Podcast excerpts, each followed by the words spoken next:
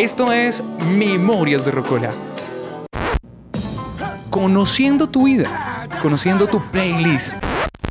En U Compensar Estéreo, la radio en tus sentidos.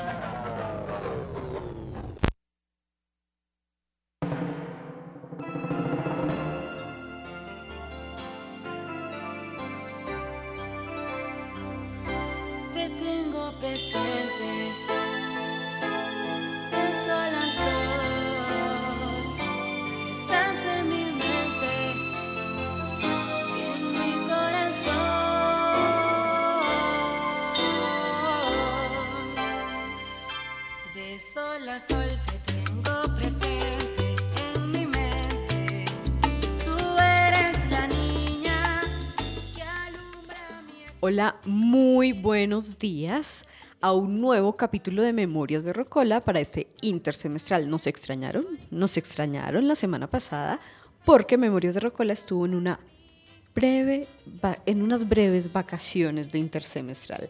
Pero ya el resto de capítulos, mientras estamos en vacaciones de clases, van a continuar todos los lunes y los miércoles a las 11 de la mañana, porque nuestros queridos estudiantes ya están pasándola bueno, sin notas, sin trabajo, sin trasnochaderas, así que volverá viernes, 11 de la mañana, hasta agosto.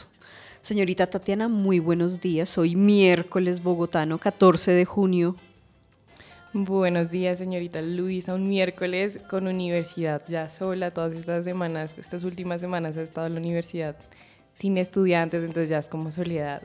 Pasa solo un alma por el pasillo. Hoy yo estoy ahí esperándola en la puerta. Sí, está Luisa ahí, Tatiana. Ah, y. Y hoy vamos a dar ese comienzo de intersemestral para Memorias de Rocola con una docente que nos trae esta playlist que además abre con una canción que no es de su generación, Tatiana. No, no, no la reconocí. Y eso que a veces tengo canciones pues de mi mamá, pero no, no, dije, no, no, no sé. Bueno, le vamos a dar la bienvenida a Jenny. Jenny, muy buenos días. Es un gusto para mí tenerla en Memorias de Rocola y gracias por aceptar la invitación. Muchísimas gracias a ti, Luisa, Tatiana. Muy contenta de estar acompañándoles aquí en este programa tan maravilloso de Memorias de Rocola, que ya tenemos ahí un, un banco muy bonito en el área de inglés. Entonces, muchísimas gracias por la invitación. Bueno, Jenny, yo le contaba fuera de micrófonos cómo funciona la dinámica de memorias y usted hable, abre su playlist con esta canción que por lo menos a mí me trae muchísimas memorias eh, y que tiene que ver con esta abundancia y bonanza de Venezuela, de la salsa y de toda esta influencia que tenían estos países en los 90. Cuéntenos, Jenny, usted qué día nace, qué mes nace eh, y por qué escogió esta canción. Bueno, nazco un día muy bendecido, el 23 de septiembre, hace poquito tiempo, en el 85. Bueno, gloria a Dios, eh, ese día pues mm, es eh, precisamente el, noveno mes del matrimonio de mi papá y mi mamá, entonces siento que, que toda mi vida siempre ha estado marcada por eso, por una gran bendición. Nazco aquí en Bogotá y mi familia está conformada inicialmente por mi papá, mi mamá y demás familiares por parte de, de mi mami en la línea materna. Bueno, usted eh, nace en el 85, que además, muy a propósito del 85, yo voy a hacer acá un paréntesis y voy a robar 10 segundos para desearle un feliz cumpleaños a mi compañero, amante, papá de mi hijo, que nació hoy, 14 de junio de un 1985. Entonces, feliz Maravilloso. cumpleaños, Jaime Salcedo. Después de robarme estos 10 segundos, quiero, Jenny, que nos cuente por qué abrir su eh, lista de canciones con esta canción, con Salserín. Bueno, Salserín fue un boom en la época en la que yo tenía entre unos 11, 12 años más o menos. Y pues venía de, una infancia muy bonita, de compartir muchas cosas con mi familia y, y hacer esa transición ya a la adolescencia implicaba muchos cambios. Fueron cambios en algún momento muy drásticos, pero en medio de, de todo lo que ha sido mi vida con voy a describirlo con sabores, con sabores así un poco agridulces. eh, esta época de mi vida la marcó la alegría de Salserín. En esa época pues no sucedían las cosas que, que, suceden ahorita con Venezuela, porque Venezuela era una potencia en ese momento. Entonces tener este tipo de, de profesionales era, era un boom. Además que existía también en esa época una serie, yo le contaba a mi ahijada en estos días, o sea, yo le dije es que su merced no sabe de ¿Usted esto. llenó el álbum? Ah, sí, tuve álbum de comprar las fichitas. afiches. Ay, sí. y se pegaba con pegastick, porque eso no era... O con colbón. o con colbón. Cuénteme eso, cómo era la relación de estar llenando el álbum de la serie que era súper fan. Claro, porque era una historia de amor total. Siempre abría el, el álbum de Salserín con, con, una canción que se llama Entre tú y yo. Y, y, pues lo que más atraía a las niñas de esa época era la parte romántica. Y que para esa época, pues esos hombres súper guapos, igual ahorita ya los estuve mirando, siguen muy, muy guapos.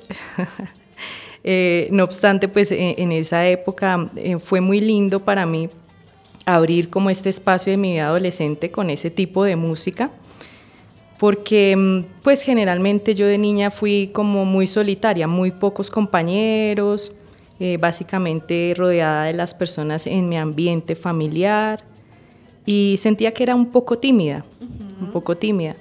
Entonces, como te digo, empieza esa transición con, con, la adolescencia, en muchos cambios físicos, en muchas situaciones y, y siento que, que, esta canción encaja con ese momento bello de mi vida, de, de poder eh, experimentar esa transición y de hacerlo pues ya eh, como, como una damita, eh, eh, bueno, en crecimiento diríamos allí. Y bueno, Jenny, contémosle un poco a la señorita Tatiana cómo eran los muchachos. Los muchachos eran morenitos, mechudos. Así, cabello el, el, honguito, ¿no? ¿no? No demasiado largo porque no, pero medio honguito ahí eh, con camisetas, siempre utilizaban camisetas de cuello redondo o con uh -huh. eh, camise, camisas de cuello con cuadros, eran muy, muy eh, estilizadas para los años 90, muy, muy, rebeldes ellos así, vestidos. Sí, y era muy llamativo el, el hecho de que, eh, pues teniendo su, su, su programa y bueno, teniendo todo ese ese régimen publicitario, pues eh, eh, se veían muy sencillos, se veían como chicos de, de, allí, del barrio, de compartir. Entonces yo creo que eso también llamaba la atención, se veían muy sencillos, muy humildes, muy diferente de pronto a un grupito que hubo antes que era Servando y Florentino, que eso yo nunca lo escuché. Ay, también, es cierto. Uy, no me acordaba de ese. Ay, Jenny, sí, no me acordaba. Me estás llevando a mi adolescencia. Sí, total. Dice, de Servando y Florentino, pero usted decía que no lo escuchaba tanto, ¿por qué? No porque eran un poquito más grandes que yo, entonces creo que ya no, no hacían parte como de esa generación mía. Okay.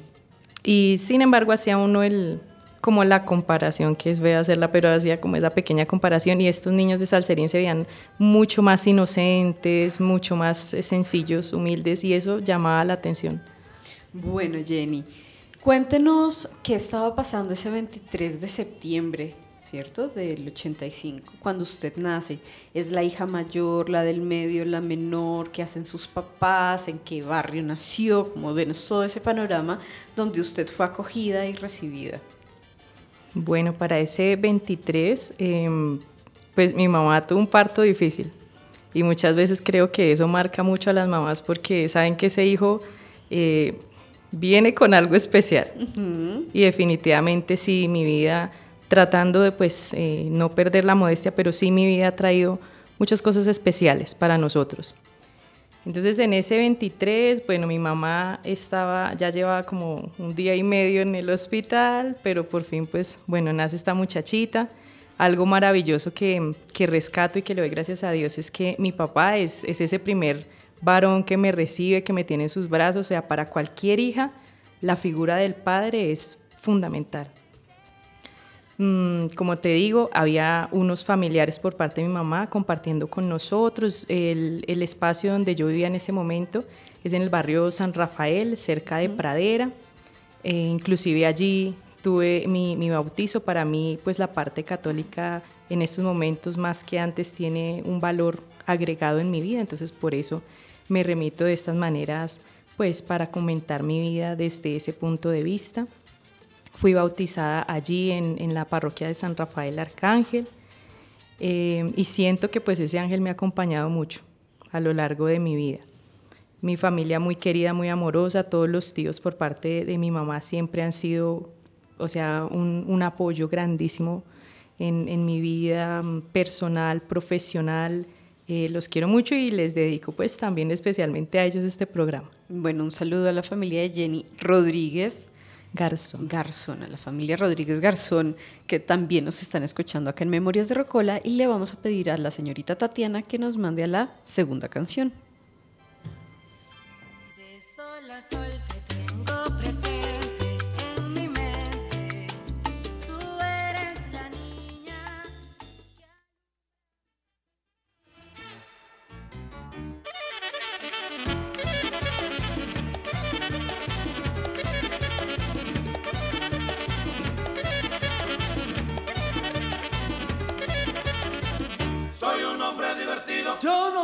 que es tristeza. Soy un hombre divertido. Yo no sé lo que es llorar. Soy un hombre divertido. Y cuando llego a una fiesta. Bueno, las personas que nos están viendo por el Facebook Live, siempre lo digo, ven todas las monerías que hacemos acá detrás de micrófonos. Y esta canción es imposible no hacerle monerías, hasta Tatiana la reconoce. Ahí está bailando ella, feliz con un hombre divertido. Jenny, su playlist, todavía el público no la, no la conoce totalmente, pero yo voy adelantando, su playlist es muy alegre. Su playlist es absolutamente bailable como esta canción. ¿A quién recuerda bail o con quién recuerda bailando esta canción usted? Con mi papá.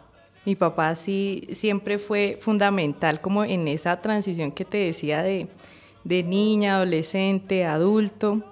Eh, con él empecé a aprender a bailar y es de los mejores recuerdos que tengo. Por eso incluí esta canción, porque yo aprendí a, bailar, a bailar con mi papá. Inclusive, eh, como te decía, en esos momentos agridulces que en este playlist había podido incluir muchísimas otras canciones que de alguna manera traen nostalgia, tra traen melancolía, pero no quise hacerlo de esa manera. Quise regalarles un día muy bonito, muy salsero, muy alegre, como siento que es ahora mi vida, ya en paz, en plenitud. Y, y bueno, para esa época de, de, mi adolescencia, a pesar de que pues sí, como todos, un poquito rebelde, un poquito seria, eh, pues me gustaba siempre bailar. Uh -huh. Y pues no voy a decir que soy la más diestra, pero, pero es, es, algo que me, que me mueve, que me motiva, que en momentos de estrés, pues ahí estoy cantando, bailando, es, es lo que más me gusta. Y, y, esta canción pues marca una pauta en, entre mi adolescencia y mi adultez, eh, porque pues aunque en, ese, en esa época yo eh, tuve convulsiones, no podía salir así con los demás compañeros, tener como un ritmo de vida a la par de, de los otros chicos y las otras chicas, eh, yo me hacía el ambiente. Y donde fuera que se diera la oportunidad, yo estaba ya bailando. Ok. ¿En qué situaciones bailaba? ¿Qué fiesta usted recuerda? O que todavía permanezca en su familia y ponen esta canción y usted coge a su papá y se pone a bailar con él. Pues casi siempre. Mi familia ha sido como muy fiestera. Okay. Por parte de los Rodríguez, pues les gusta de pronto un poquito más el traguito que bailar, pero aún así, pues el que esté sentado, yo lo saco, mi papá, el que sea. Y con la familia Garzón, pues ellos siempre, siempre han sido muy, muy alegres, entonces, sean cumpleaños, cualquier celebración, bautizos, primera comunión, grado, nosotros siempre tratamos como de poner ese punto alegre y ahí está Jenny bailando. Bueno, eso está bien y me hace crear una imagen en la cabeza y es que toda fiesta tiene comida. ¿Qué comida eh, está en las fiestas de la familia Rodríguez Garzón? Bueno, algo que mi mamá prepara y que pues es súper reconocido por todos que les encanta, eh, la sobrebarriga. Ella sabe hacer esa carne de una manera muy deliciosa. Mm, bueno, así como un plato muy, muy sencillo. También pues eh, el arroz, el arroz en sus diferentes variedades. Eh, arroz con pollo, arroz chino, arroz lo que sea. Y pues mi mamá siempre, no le voy a quitar ese mérito, ha sido una gran chef. Mm, no, no somos tanto así como de, de, de, pronto de lechona o así. pero sí hubo sus momentos de, de la comida típica, o sea, eh, yo creo que soy todoterreno en comida porque de todo nosotros ahí en la familia hemos probado, inclusive ya en otros ambientes, así probar paella y otros, otro tipo de, platos un poco más, más especializados, eso, eso también lo hemos compartido. Bueno, Jenny, usted nos ha hablado de la adolescencia, pero yo me voy a devolver un poquitico y es abarca los ocho años. Los ocho años uno los va recordando también porque deja esa primera infancia y es un poco más consciente niño, el momento en donde más pregunta uno, donde más conciencia de humanidad tiene uno. Y a mí me gusta hacer la pregunta sobre las pilatunas. Puede que usted haya sido muy tranquila, que no haya podido salir, pero acaba de hacer el comentario, yo me pego y hago el ambiente. ¿Qué pilatunas hacía usted a los ocho años? ¿Qué recuerda cómo era la Jenny de ocho años? La Jenny de 8 años, eh, pues sí, parecía así muy, muy tranquilita. Ella no, pues igual, aunque habían esos espacios para jugar en calle y demás, no tenía amiguitos con quienes salir a jugar, porque no habían casi niños de mi edad en esa época ahí alrededor. Pero digamos en la casa Pilatunas, en esa época vivía con, con mi hermanita. Mi hermanita falleció cuando yo tenía 11 años, por eso te digo esas transiciones. Entonces, eh, en esa época mi hermanita estaba pequeña y a veces cuando nosotras estábamos juntas, eh, las pilatunas era eh, ponerse las cosas de la mamá, que los tacones, que es que tenemos cabello, entonces póngase cosas en la cabeza. Eh, y a veces pues salía la mamá y tenía que quedarse la hermana grande cuidando a la pequeñita, entonces las pilatunas en la cocina, que medio cocinar cosas y, y las otras, la otra chiquitica se comía así lo que yo cocinaba. Entonces creo que básicamente fue como esa, esas mis pilatunas. Ok. ¿Recuerda qué plato usted preparaba y de pronto su hermana comió y no estaba tan apetitoso? Ay, sí, no, no he sido muy buena para la cocina. Mis estudiantes lo saben, ellos tienen grandes talentos y creo que de ahí me voy a pegar para aprender mucho en la cocina. Eh, bueno, resulta que una vez eh, quise hacerle huevos variados porque yo sabía hacer huevos. Entonces quise hacer huevos variados con, con papa, creo que con carne, pero yo no sabía que eso tenía un proceso anterior o que la carne debía estar un poquito más frita. Además, yo creo que eso nos comimos un poquito crudo. Pero bueno, lo disfrutamos en, en su momento. Bueno. De ahí, de este hombre divertido, nos vamos a ir a nuestra tercera canción, señorita Tatiana. comenzar ahora un jueguito en el que necesitamos la participación de la banda y la participación de ustedes también directamente. Como diría Tony Chavarría Cambumbo, todo lo que yo diga,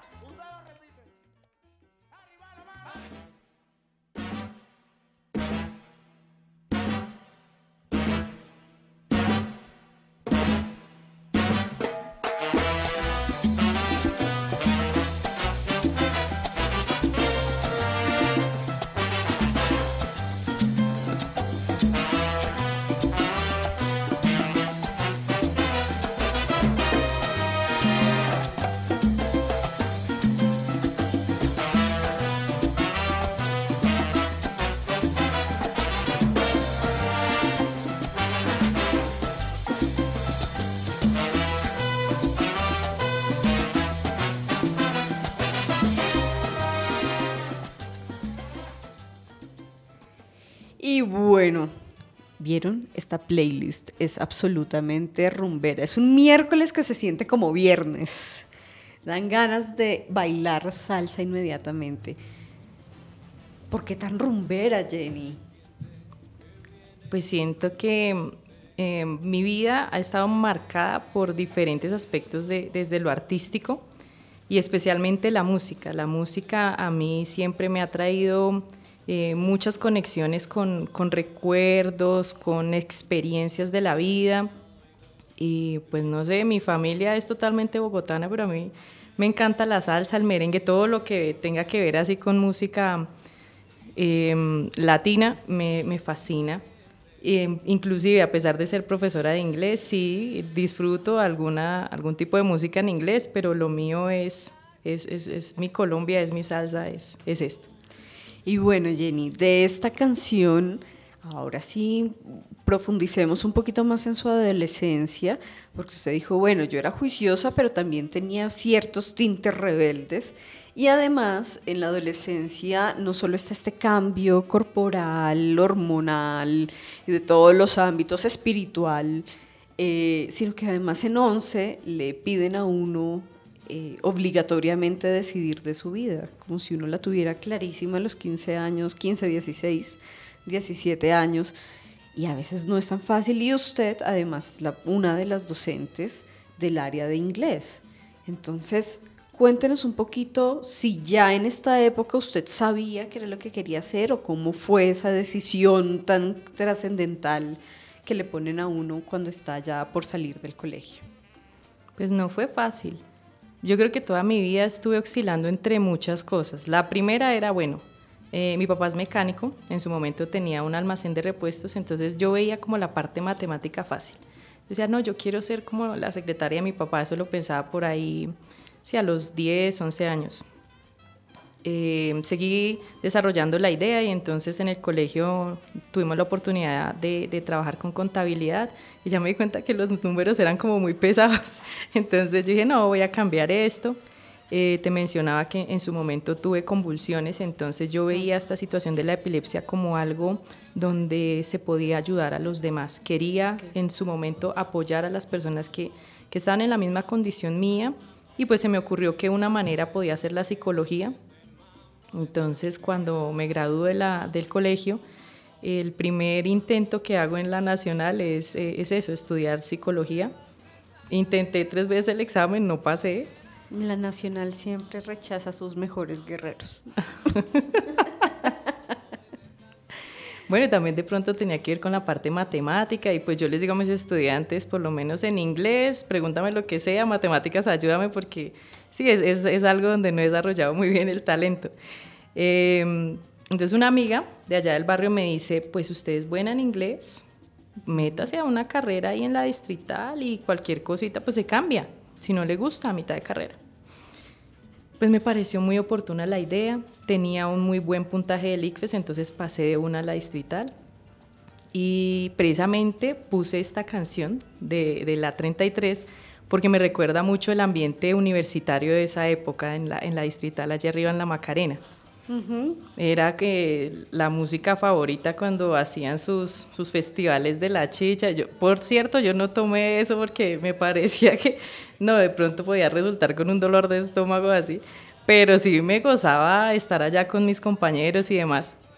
Y, y bueno, decido estudiar en la distrital a mitad de carrera, que empiezo a hacer las prácticas, me encanta, me okay. fascina trabajar con los niños, entonces yo dije, no, esto es lo mío y me va a quedar. El inglés me dio, por cierto, muy duro. Empezar a estudiar y escuchar a los profesores en inglés, eso fue terrible, porque no, o sea, en el colegio no había tenido un, un, un buen proceso, en el sentido de que mis profesores pues, no eran bilingües y demás. Y, y, ya con el tiempo, pues lo que también les aconsejo a todas las personas que les gusta aprender inglés, eh, ténganse paciencia y, y síganlo intentando todos los días, todos los días hay que sembrar en esto y ya después uno ve los frutos. Entonces, básicamente esa es como, como la historia que, que me trae entre la adolescencia y ya la vida universitaria. De ahí usted, eh, qué pena señora Tatiana, pero se ha perdido los grandes 90 y 2000. Pero la 33 además era muy, muy, muy famosa, muy reconocida en Bogotá y esta canción, así como usted lo dice, era no solo en la distrital, sino en muchos lugares alceros de Bogotá. Esta canción la ponían y todo el mundo se ponía a bailar porque además la Pantera Mambo tiene un, unos toques, un, un saborcito que es muy interesante para bailar, ¿no? Era como toda la escena bogotana y además se había hecho acá en la 33 uh -huh. practicando y a partir de Barcito se convierte en la gran banda de salsa bogotana como entrando a todas las competencias caleñas. Ajá, y es que eso era lo otro, o sea, una cosa es escuchar salsa de Cali, que tiene su sabor, su cultura de allá, y otra cosa es escuchar una, una salsa bogotana, o sea, esto pegó pues con el rock que se escuchaba en esa época, pegó uh -huh. muy bien.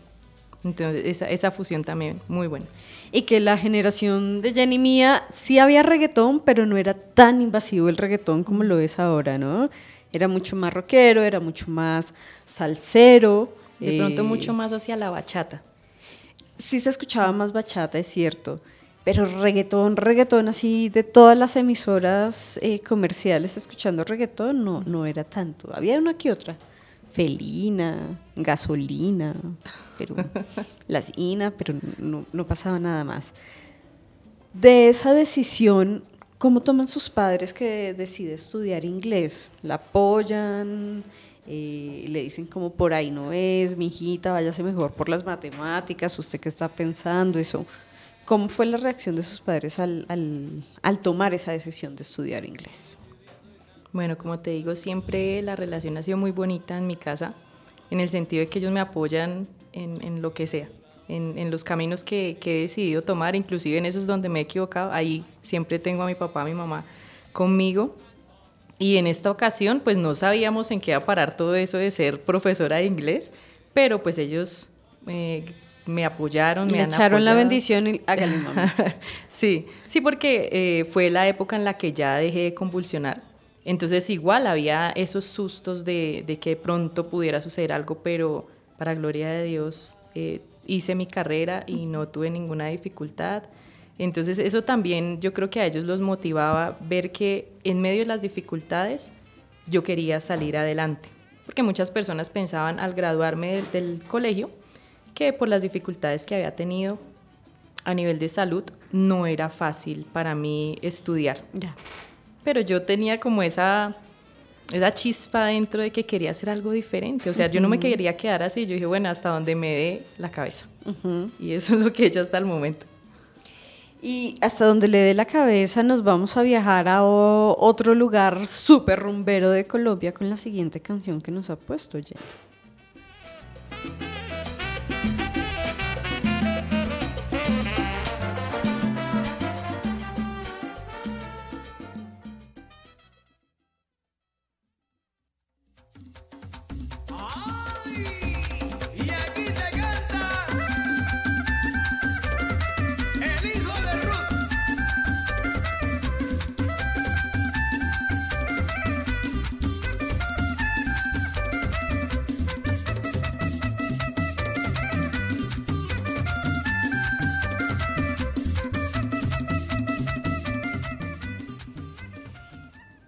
Bueno, acá siempre tenemos unas píldoras astrológicas de juego únicamente, es un juego lo que hacemos acá en Memorias de Rocola. Eh, y usted es una Libra del 23 de septiembre y es un viento, que el viento está muy impulsado por querer hacer otras cosas, por buscarse eh, nuevos caminos, por aprender, por ser muy buenos comunicadores, como la señorita Tatiana, eh, que también es una Libra. Y usted nos llevó acá a esta rumba, ya no solo bogotana, sino al norte de Colombia, y seguramente está vinculado también con la decisión de la universidad donde usted estudió y nos va a contar un poco esa historia de por qué su cuarta canción. Claro que sí. Pues definitivamente esa canción la incluí eh, para poder hablar de, de la versatilidad que le permite a uno tener la vida de docente. O sea, si uno definitivamente está apasionado por esto, hace lo que sea. O sea, desde ser un- una mamá, muchas veces para estos estudiantes, hasta ser un astronauta. Y pues en mi caso, te decía, desde la parte mm, artística he tenido que explorar diferentes eh, aspectos de mi vida y la danza ha sido una de ellas. Entonces, en el primer colegio donde trabajé como, como docente, eh, se llama Colegio del Bosque Bilingüe, queda sobre la 170, casi enfrente de la Julio Mario. Allí pues se dio la oportunidad de que estableciéramos un grupo de danza con los diferentes profesores y nos salió un carnaval de Barranquilla muy bien montado. Precisamente tenía una excelente profesora, eh, ella fue reina allí en Barranquilla, eh, se llama Karina Cayón, le envío un saludito a, a Karina.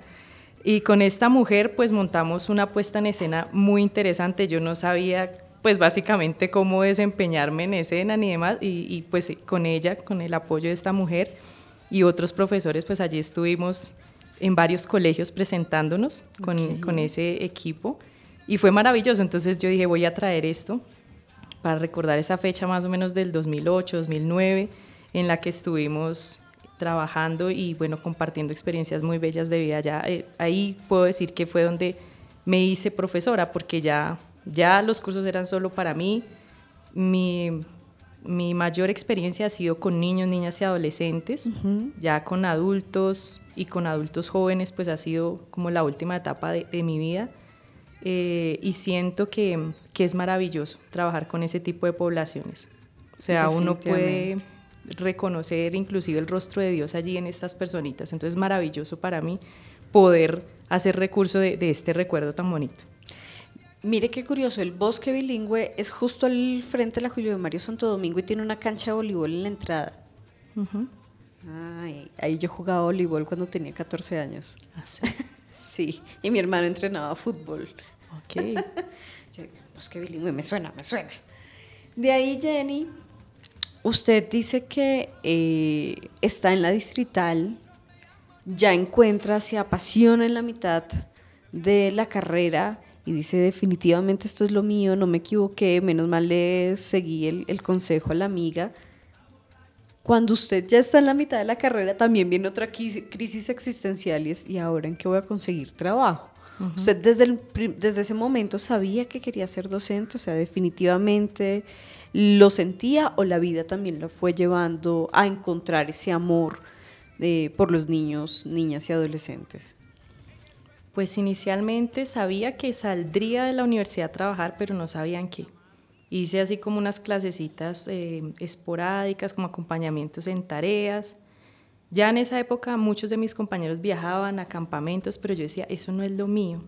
Y definitivamente uno debe hacer, como dice una canción, lo que le diga el corazón, porque a veces uno, eh, por vivir la vida que viven los otros, no es feliz. Y yo te puedo decir que de alguna manera la descripción que hacías ahorita de, de mi vida desde la parte pues astrológica, sí tiene, tiene mucho sentido en la medida en que yo siempre me he sentido muy libre. Y en un lugar donde yo no puedo ser libre no estoy. Entonces, pues termino yo la universidad, eh, ya había hecho prácticas, pensaba que lo mío pudiera ser la, la oportunidad de colegio público, inclusive estuve en el concurso docente, pasé, pero entonces ya al ver el tipo de población que me tocaba, eh, me asusté y yo ¿En dije, qué colegio le tocó? me tocaba en, en los Alpes, Ah, sí, en San Cristóbal. arriba, Ajá, San sí, lo Cristóbal. conozco. Y yo decía, no, no, no me siento en capacidad de eh, asumir es- ese, ese reto todavía. Apenas estaba empezando. No había sido profesora titular ni nada. Y un buen amigo de la universidad, también Mauricio, me dice, Marcela, en esa época era Marcela, yo, yo he pasado así por esas transiciones. O sea, he sido Jenny en mi casa, eh, en mi época de, de adolescente y demás en rebeldía, Marcela. Y ya Marcela llega a un ambiente del trabajo donde existe otra profesora Marcela, entonces ahí yo pues para que no tengan conflicto díganme Jenny. Y me quedé la profesora Jenny, la profe Jenny. Entonces este compañero Mauricio me dice, mira, hay una oportunidad de trabajo en la 170, yo vivo al sur de la ciudad, o sea, estaba de lado a lado, pero no me importó. Siempre me han gustado los retos, me ha gustado poder intentar cosas nuevas y creo que esa es una oportunidad de uno seguir siendo joven a pesar de, de los años, a pesar de muchas cosas. Y, y bueno, ya ahí me, me enruté para el trabajo en colegios. Entonces, como te decía, estuve en ese, eh, he estado en colegios parroquiales, estuve en el Santa Isabel de Hungría, en el gimnasio Monseñor que queda allá abajito sobre Nariño, Em, también estuve en el Rafael María Carrasquilla, cerca a mi casa. Y, y bueno, ya después voy haciendo la transición a, a, a- a los institutos de inglés. Entonces estuve trabajando en American School Way. Eh, de allí salió una, un branch que era eh, Worby. Por allá también estuve trabajando. Y, y bueno, a partir de pandemia, entonces ya buscando otros rumbos. Y ahí es donde usted llega a compensar. Antes de que cambiemos de canción y antes de profundizar en cómo llega a compensar, me gustaría que me contara si ha estado en el Carnaval de Barranquilla. No he tenido la posibilidad. ¿Tengo que ir?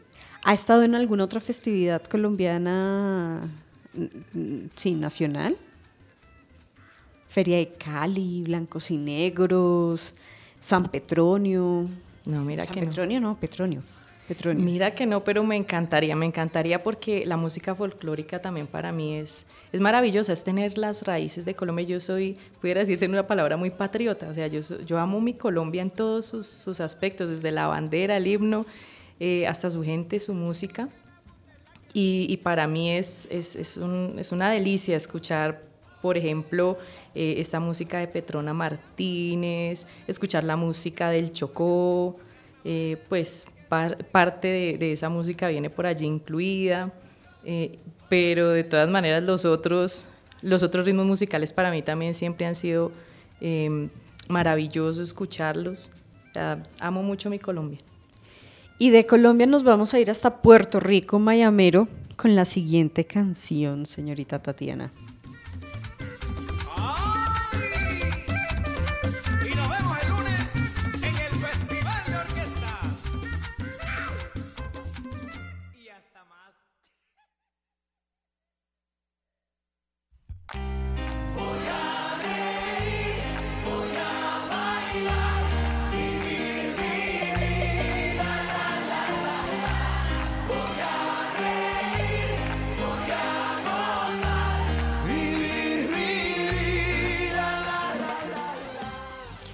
Bueno, y desde Puerto Rico, acá con Jenny Marcela Rodríguez Garzón, en un nuevo programa de Memorias de Recola, vamos a hacer la ruta de cómo llega a U Compensar. Estábamos en el momento de la pandemia, usted estaba buscando nuevos rumbos y cómo aterriza aquí a U. Venía de hacer eh, algunos acompañamientos en la Unimonserrate, muy en referencia al trabajo con niños, niñas y adolescentes. Y, y bueno, pues yo sí quería seguir trabajando con, con esa población, me encanta. Eh, pero se da la oportunidad de que mm, por una amiga también, es- creo que toda mi vida ha estado así marcada por escuchar buenos consejos. Una amiga que se llama Sandra, Sandra Mateus, le, le envío un saludo muy cariñosa, muy linda con nosotras, siempre ha estado allí en la familia. Eh, Sandrita me dice, mm, Marcelita, hay una oportunidad en la Ucompensar, eso está publicado por LinkedIn. Y pues sí tengo la cuenta y demás, pero casi no la utilizo. Menos mal esa mujer sí es muy juiciosa con, con ese asunto y me dice, eh, postúlate. Pues le hice caso. Y aquí estoy y, y bueno, me siento muy contenta, muy honrada porque he llegado a una familia muy bonita. Eh, inclusive desde la misma entrevista que me hace Diana Gómez, que es mi directora, me siento muy a gusto, siento que pues tengo el, el nivel de inglés requerido porque pues en los años anteriores, como te digo, me fui formando en lo que soy actualmente como docente. Y, y, pues sentí ya al ingresar a estas instalaciones que, que tienen unos espacios verdes maravillosos, sentí que ese era mi lugar, que aquí podía seguir siendo libre como yo me siento. Ok, Jenny. ¿Cuánto tiempo lleva en, un compensar? Bueno, ya pongámosle un semestre. Un semestre. Usted está recién llegada, recién aterrizada. ¿Qué tal los estudiantes? ¿Qué tal las clases de inglés? Como, ¿Cuál ha sido el gran reto de estos seis meses de estar de profe acá en compensar? Bueno, inicialmente la población estudiantil, porque también he contado con, con estudiantes ya, pues eh, de un alto rango a, nivel de, de em, decanos, directores, también con ellos acompañamos el proceso de inglés. Ha sido maravilloso porque los estudiantes aquí están en toda la disposición de aprender y creo que para este proceso de enseñanza, aprendizaje, aprendizaje, enseñanza, debe existir mucha humildad en el corazón. Y eso he encontrado acá, he encontrado gente maravillosa, quienes les envío un saludo, mis estudiantes en todos los niveles.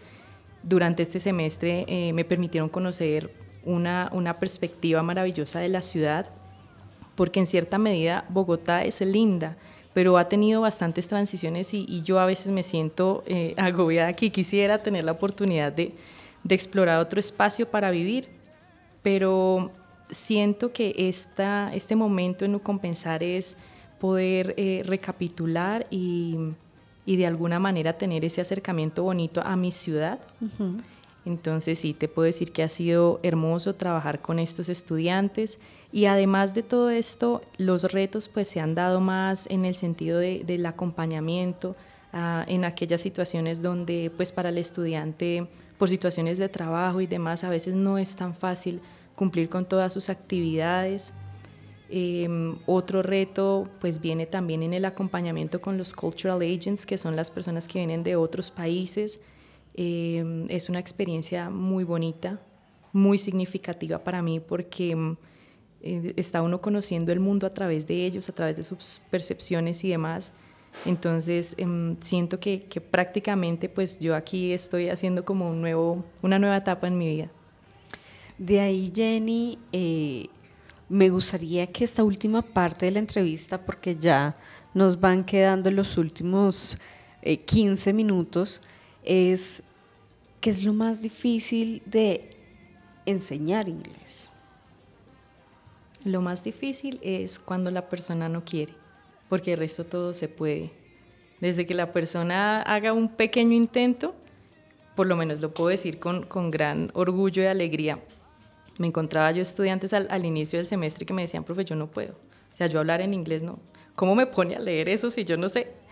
Y en medio de todos los trasegares del semestre y demás, esta persona pues se dispone y termina hablando inglés, termina haciendo un video en inglés, haciendo presentaciones en inglés, que, que es algo que yo digo eh, debe ser el debe ser la meta de cada docente, no solamente llegar a un salón a impartir una temática, sino explorar esos talentos que tienen los chicos y las chicas o en general los estudiantes y, potenciar esos talentos. Nosotros estamos aquí es para eso, para ser facilitadores. Y ese es un aspecto que, que me encanta de la docencia. De la historia del inglés, hay unas, hay unas preguntas que yo siempre he tenido y me encantaría que usted en esta entrevista nos, nos pudiese contar un poco desde su experiencia cómo la resuelve. Aún hoy, en 2023, hay un gran déficit de hablantes eh, bilingües en Colombia. Y en la política bilingüe existe desde los años 90. Nosotros somos una generación donde hemos tenido inglés por, inglés por si acaso, inglés otra vez, inglés para negocios, inglés para las calles, inglés para los dummies. Hay inglés para todo. Pero aún no se apropia ese, esa, esa lengua. Y ya usted que debe tener todos los conocimientos lingüísticos y lo que yo entiendo dentro de, de, de la estructura, el español es 10 mil veces mucho más difícil que el, que el inglés. ¿Cuál será esa dificultad que hay para que logremos dar ese paso y esa transición a eh, bilingües? Considero a manera muy personal, título personal, es más un, un, una situación de prejuicios, de prejuicios culturales y sociales siento que muchas de las personas que viviendo en un estrato 1, 2, eh, con las oportunidades, porque las oportunidades están, si ellos quieren pueden, pueden estar hablando inglés, pero pues a veces eh, elementos como la televisión no ayudan mucho, como ciertos tipos de, de contenidos a nivel de las redes sociales mmm, permiten ver que tal vez la vida fácil no tiene que ver con un esfuerzo en el estudio. Y todo lo que uno quiera lograr siempre requiere un esfuerzo, siempre requiere un sacrificio.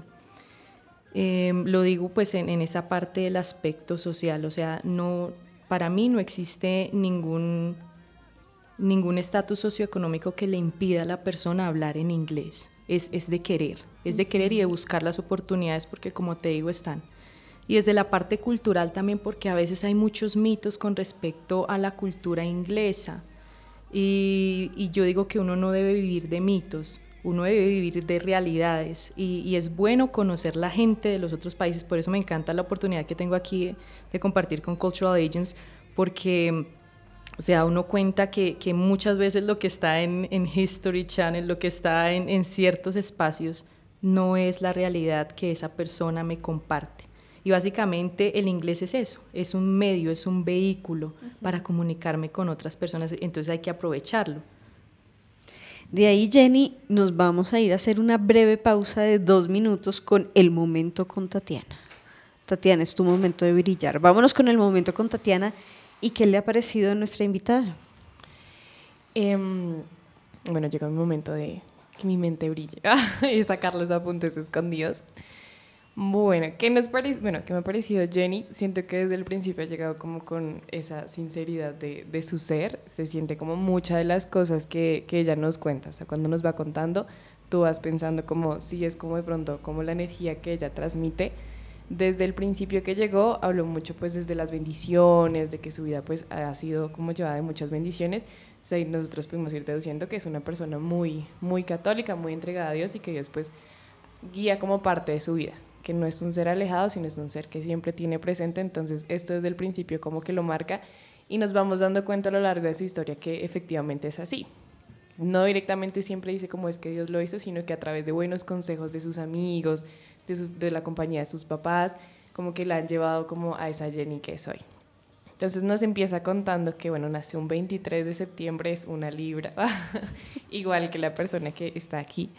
Entonces como que uno va encontrando esas similitudes, como lo dice Luisa, es un juego, pero entonces en ese juego uno va diciendo como, oye, sí, ah, tienes razón, puede que sea así. Entonces nos cuenta que nace un 23 de septiembre, nos empieza a contar lo que ya les acabo de decir, que su vida como que está llevada por muchas bendiciones.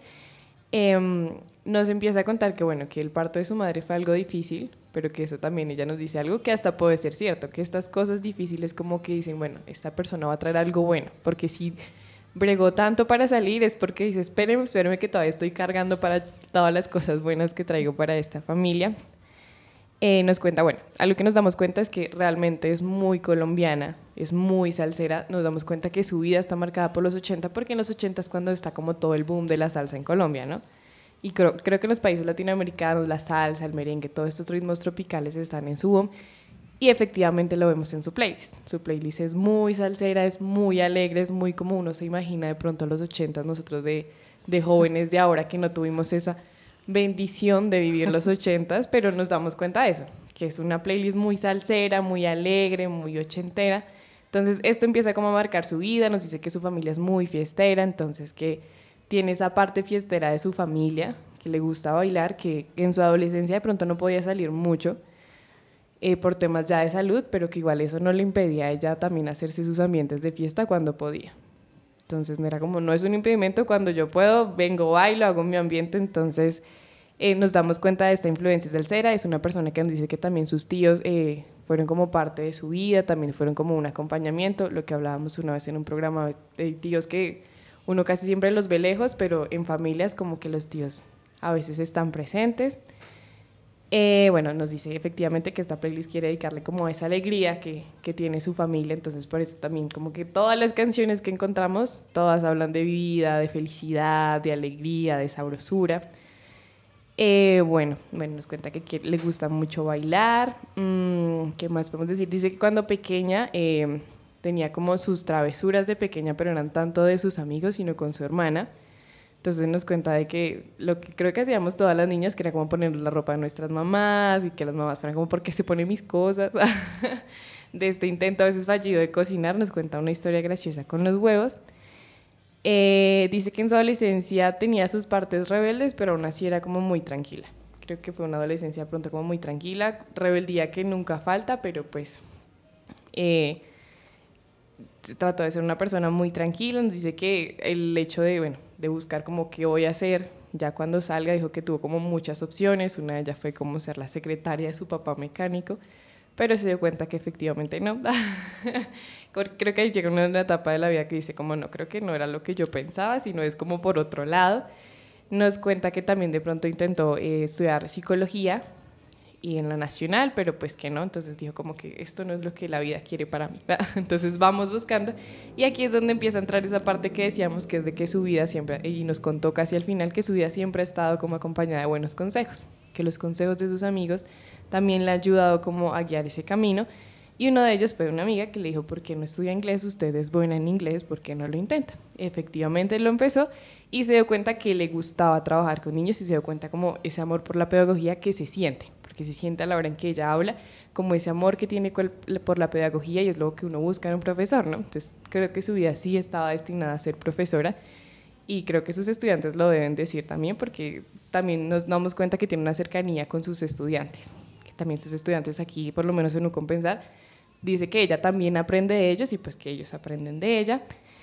En su universidad, bueno, nos, nos cuenta mucho también esta parte fiestera, dice que la 33, pues el boom de los 80.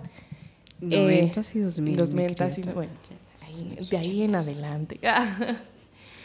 Eh, bueno, bueno, no se dio cuenta que le gustaban mucho los niños, dice que siempre tuvo esa chispa de querer hacer algo diferente.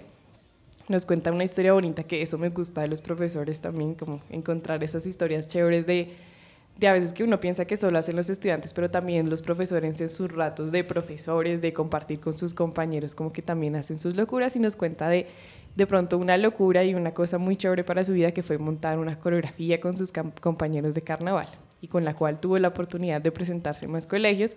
Entonces, esto, esto es interesante para nosotros los estudiantes porque es darnos cuenta que ellos son parecidos a nosotros, pero de pronto en una edad más avanzada, en un momento como más avanzado de la vida, pero al final hacen las mismas locuras que nosotros, cometen las mismas, los- de pronto los mismos errores que nosotros, pero en un nivel que uno lo ve como mucho más avanzado. Eh, nos cuenta que trabajó en varios colegios, se dio cuenta que efectivamente le gustaba mucho trabajar con, con los niños, enseñar el inglés. Nos cuenta algo bonito que creo que es también como un consejo para las personas, y es que el inglés es querer aprenderlo. Que no hay como ese límite que a veces uno se pone, que entonces no aprendió el verbo to be, entonces se quedó solo en el verbo to be, pero es como esa cosa que tienes que querer. Si tú no quieres aprender inglés y no de pronto no estás como en, tu disposición de aprender, de pronto ese, ese límite lo- te lo estás poniendo tú, más no el lenguaje. Eh, nos dice que a pesar de que es profesora de inglés, eh, se siente muy patriota, entonces por eso su playlist, uno pensaría profesor de inglés, va a encontrar canciones de inglés, pero no. Ella dice no, porque me siento muy colombiana. Y ya nos cuenta, bueno, también su llegada a compensar, que también fue por consejo de uno de sus amigos, que fue inscríbase, de pronto el perfil es para usted, y efectivamente se dio cuenta que U compensar era para ella, porque nos cuenta que se siente muy bien acá, tiene como una familia bonita acá, se siente libre, que es algo que ella decía que de pronto sí tenía esa parte de Libra.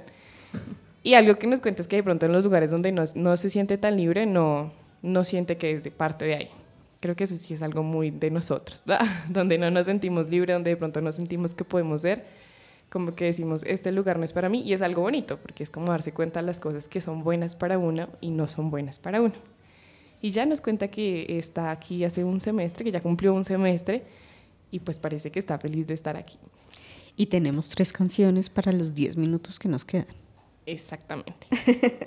Vámonos con la siguiente señorita Tatiana, porque esta sí la debe reconocer. Si no, Tatiana.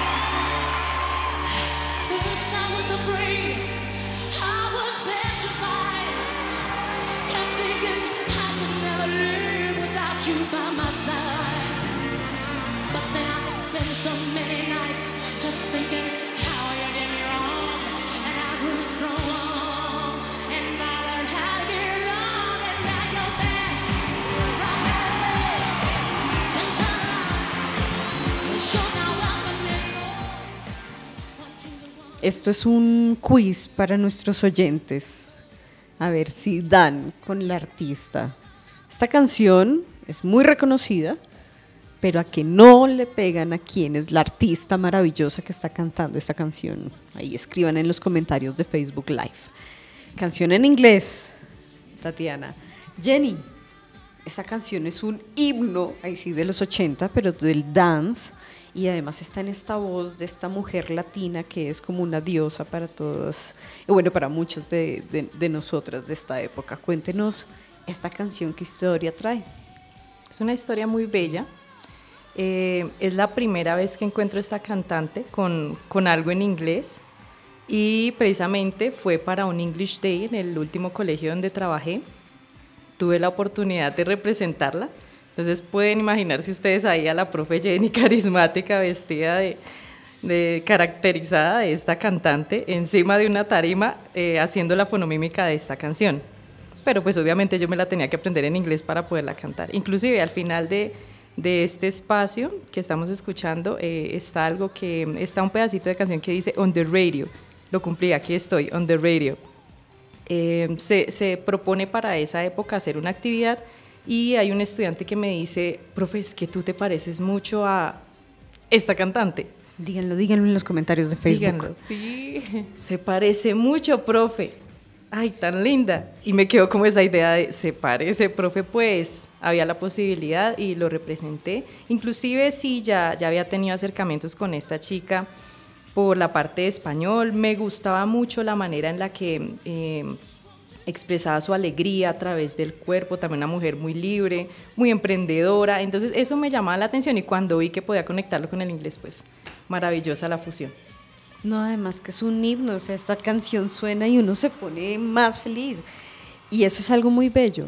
Creo que hay que agradecerle a Jenny y de verdad desde Memorias de Rocola te agradecemos un montón porque además ella pensó una playlist dedicada a los oyentes y al programa. Ella dijo, pude haber traído muchas canciones melancólicas o nostálgicas porque todos tenemos de estos eventos, pero traigo una playlist feliz quiero que ese sea como el mensaje de, de, de todas mis canciones y eso es un, un, detalle que agradecemos mucho en Memorias de Rocola. ¿Cuánto se demoró haciendo su playlist? Fue más o menos una horita porque sí, como te digo, pensé en muchas canciones, la lista era un poquito diferente, eh, pero en última medida dije, no, quiero que la gente se sienta contenta y eso es otra cosa, que uno como profesor no debe pensar solamente en uno mismo, sino en el otro que está ahí contigo que disfrute, que se sienta a gusto. Creo que eso es algo lo que pueden decir mis estudiantes, que en medio de todo, porque uno como profesor no se las sabe todas, pero, pero sé que ellos han disfrutado los, los momentos, los espacios en los que hemos compartido. Ser docente la llena de vida y eso me hace pensar que uno está lleno de vida porque ha visto a otros también llenos de vida y los tiene como sus héroes o como sus eh, puntos de referencia para seguir. Usted como docentes a quien admira o a quien reconoce y le dice, mire, muchas gracias por haber sido mi docente porque usted me inspiró a quienes hacen parte de esa lista de puntos de referencia de docentes que usted admire y respete? Muy bueno, son, son bastantes. Uno para ser docente necesita haber pasado por muchos docentes. Y bueno, eh, recuerdo mucho una profesora de infancia, Lidia Cárdenas, ella no se caracterizaba tanto por ser muy, muy así espontánea, alegre como yo, pero sí por ser muy seria, muy profesional. De ella he aprendido esa parte, ser profesional, ser intacta con, con, con las notas, con, con, el trato al estudiante. Me encanta. Un saludito a mi profe. Eh, ya, digamos, en la universidad tuve la oportunidad de conocer muchas personas maravillosas eh, desde el ámbito del inglés, Recuerdo una profesora Marta Candia, una morena maravillosa, también hablando en inglés, eso era fabuloso. Una profesora Amparo, Amparo La Torre, muy alegre, todos de la distrital allí. Eh, la parte poética que siempre ha estado en mi vida, pues allí eh, un profesor Armando, no recuerdo ahorita su apellido. Mm, ya después eh, he tenido la oportunidad de estudiar más, ya hice una maestría en inglés, una especialización en infancia y adolescencia y bueno, de los profes de, de estos posgrados eh, reconozco que son muchos los que están apasionados por lo que hacen. Y básicamente es esto, de pronto no con la chispa de alegría, así que con la que yo trato de, de, estar en, en, mis clases y demás, mmm, pero sí personas que aman lo que hacen. Eso es lo que contagia. Al fondo estamos escuchando su séptima canción porque ya por el tiempo se nos va acotando, entonces vamos a escuchar su séptima y octava canción mientras vamos hablando. Y esta canción usted la pone casi en el cierre de su playlist eh, y es la que es más tranquila, ¿no? La que es más después de que nos mandó a bailar y a brincar de Selena, la artista que cantaba I Will Survive nos manda a Cultura Profética con una cuestión un poco más tranquila, un poco más reflexiva. ¿Cómo, cómo llega esta canción al playlist y cómo la elige ahí en el séptimo lugar? y un poco más romántica también. Em, bueno, pandemia me trajo cosas muy interesantes. La reflexión, el, el poder estar conmigo misma, valorar mi vida y dentro de ese punto de valorar mi vida, puedo decirlo con total, em, con total mm, firmeza en, lo que voy a decir, que Dios me ha bendecido con personas maravillosas, pero especialmente eh, existe un estudiante muy querido a quien le envío saludos allá en Medellín, Andrés Felipe. Andrés Felipe aparece en la historia de mi vida en pandemia con un curso de entornos protectores, también una persona que ama lo que hace en cuanto a- al cuidado a los niños, a las niñas, a los adolescentes. Y, y bueno, conocer esta persona hermosa me permite tener acceso a la música que estás escuchando de fondo. Yo pues generalmente no la escuchaba, no tenía pues la cultura de, de- del reggae y ya con él eh, empiezo a, a compartir eh, estas experiencias de vida que me parecen maravillosas. Siento que esta canción es un himno para los dos. Eh, la hemos cantado juntos y fue, y fue bonito. Fue bonito ya compartir ese espacio no solamente de profe y estudiante, sino de amigos. Entonces a ese amigo que tengo allá, pues quise dedicarle esto- estos minutitos para decirle que gracias, que gracias porque sí, pandemia no fue un tiempo fácil para ninguno, eh, inclusive encontrar, pues de alguna manera, como quien dices, parceros en esto del cuidado de los niños y las niñas no es fácil, eh, pero allí están. Allí hay muchas personas en Medellín a quienes les envío un saludo eh, muy especial porque, porque son personas que le dieron un sentido, un sabor a mi vida diferente a partir de 2021.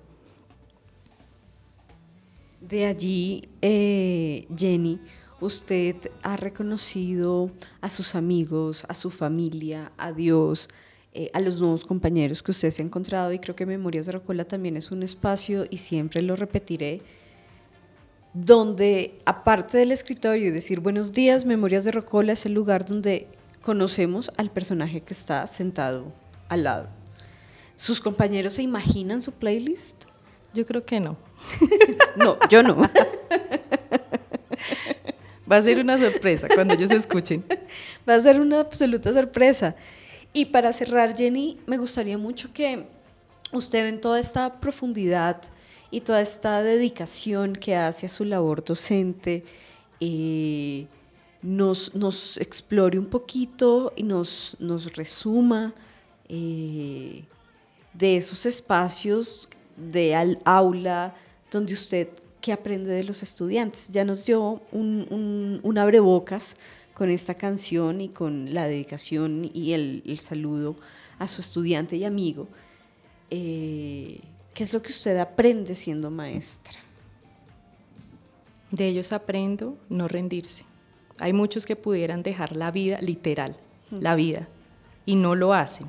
Eso para mí es, es, es una enseñanza muy grande porque uno muchas veces como docente, en esos altibajos que tiene de las carreras y, y así, pudiera uno decir, mm, paro aquí, dejo, dejo lo que estoy haciendo.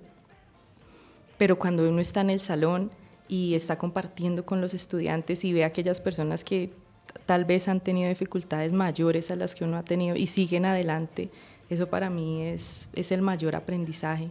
También, como te digo, reitero, para aprender se necesita ser humilde y ver la humildad de muchos que dicen, profe, es que yo no sé, pero lo quiero intentar. Eso es también devolverme un poquito, unos pasos atrás y decir, yo no me las sé todas, yo también puedo aprender, yo también quiero empezar nuevamente. Eh, si pudiera resumirlo en esos dos momentos. Y para cerrar, esta es su canción de cierre. Ahí le voy a pedir a Tatiana que nos suba un poquito el volumen y pueda usted darnos la historia y vamos despidiéndonos de nuestra audiencia.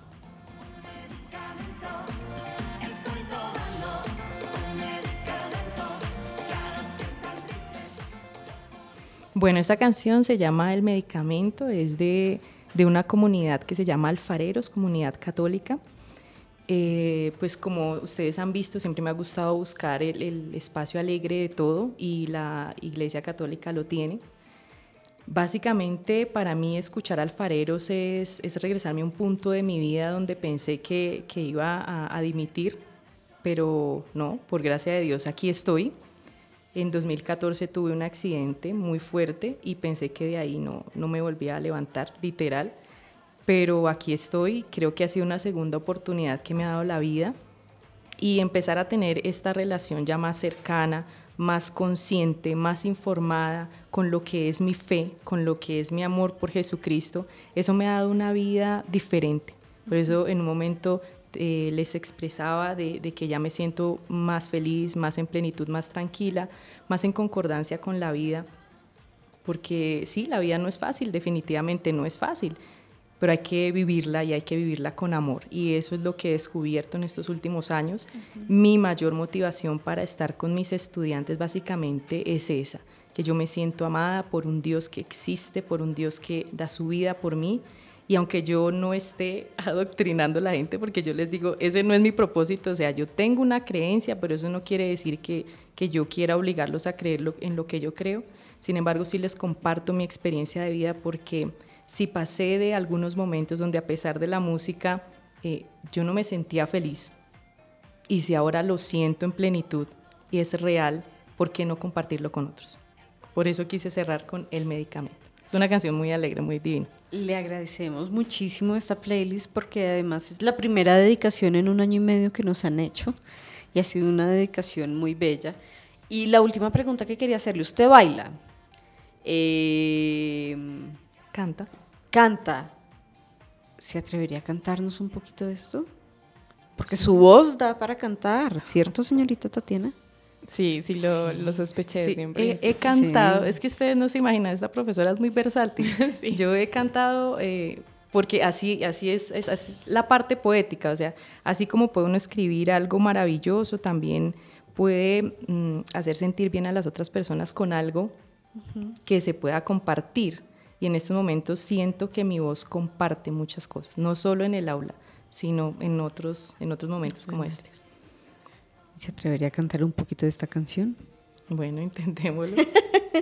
Ay, hace mucho no tenemos una presentación. La última presentación fue de un profesor de filosofía de la Facultad de Educación hace ya un año. Y trajo la guitarra y no poníamos las canciones, sino que las tocaba. Fue un, una experiencia, no, fue, una, fue uno de los mejores programas que he hecho acá. Ah, fue increíble. Así que, Jenny, es un gusto escucharla. No sé cómo, Tatiana, le ponemos un poquito de la pista o quiere, o quiere cantar otra canción. Bueno, también pudiera hacer otra canción, sí. Estas de alabanza son muy lindas, claro. Eh, a ver, ¿qué te digo yo? Hay una que le dediqué a mi mamá, es muy bonita, es de Juan Gabriel, esa no la tenía incluida ahí. Mm, de pronto pudiéramos cantar un, un pedacito de esa canción. Me parece que dice mucho no solamente para la gran mujer que es mi mamá, sino para tantas mujeres que son en realidad grandes, desde la labor de mamá, desde la labor en casa, que yo creo que también es un homenaje a ellas. Aunque ya pasamos mayo, vamos para junio, para los papitos pues también hay música muy bonita, eh, pero sí, sería muy, muy interesante poder, poder dar un, pedacito de esa canción Mientras Jenny la busca, yo les recuerdo que Memorias de Rocolo usted lo encuentra todos los lunes, miércoles y viernes y en periodo, en periodo intersemestral los lunes y los miércoles a las 11 de la mañana en vivo por U Compensar Estéreo y por Facebook Live. Si usted se lo perdió y no lo pudo escuchar, no se preocupe que le tenemos nuestro archivo de audios desde el 17 de octubre de 2021 hasta esta fecha, 14 de junio de 2023. iVox o Spotify, ya ustedes verán todo actualizado y encontrarán cada uno de los capítulos.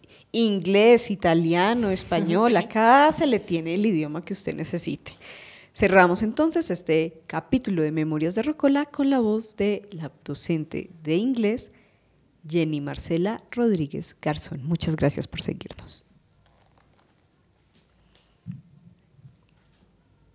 Donde esté hoy y siempre, yo te llevo conmigo. Necesito cuidados, necesito de ti. Si me voy donde vaya, yo te llevo conmigo. No me dejes ir solo, necesito de ti. Tú me sabes bien cuidar, tú me sabes bien guiar, todo lo haces muy bien tú, ser muy buena es tu virtud. ¿Cómo te puedo pagar todo lo que haces por mí? Todo lo feliz que soy, todo este inmenso amor, solamente con mi vida, ten mi vida te la doy.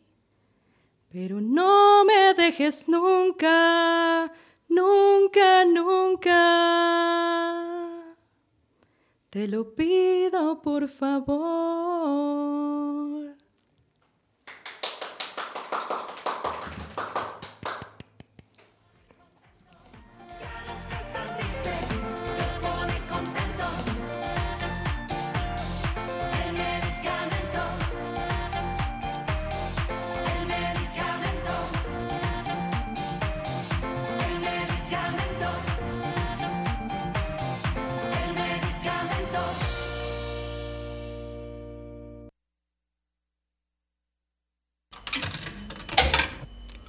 Hasta aquí llega Memorias de Rocola. Seguiremos viajando por tus recuerdos musicales. Sigue escuchando U Compensar Estéreo, la radio en tus sentidos.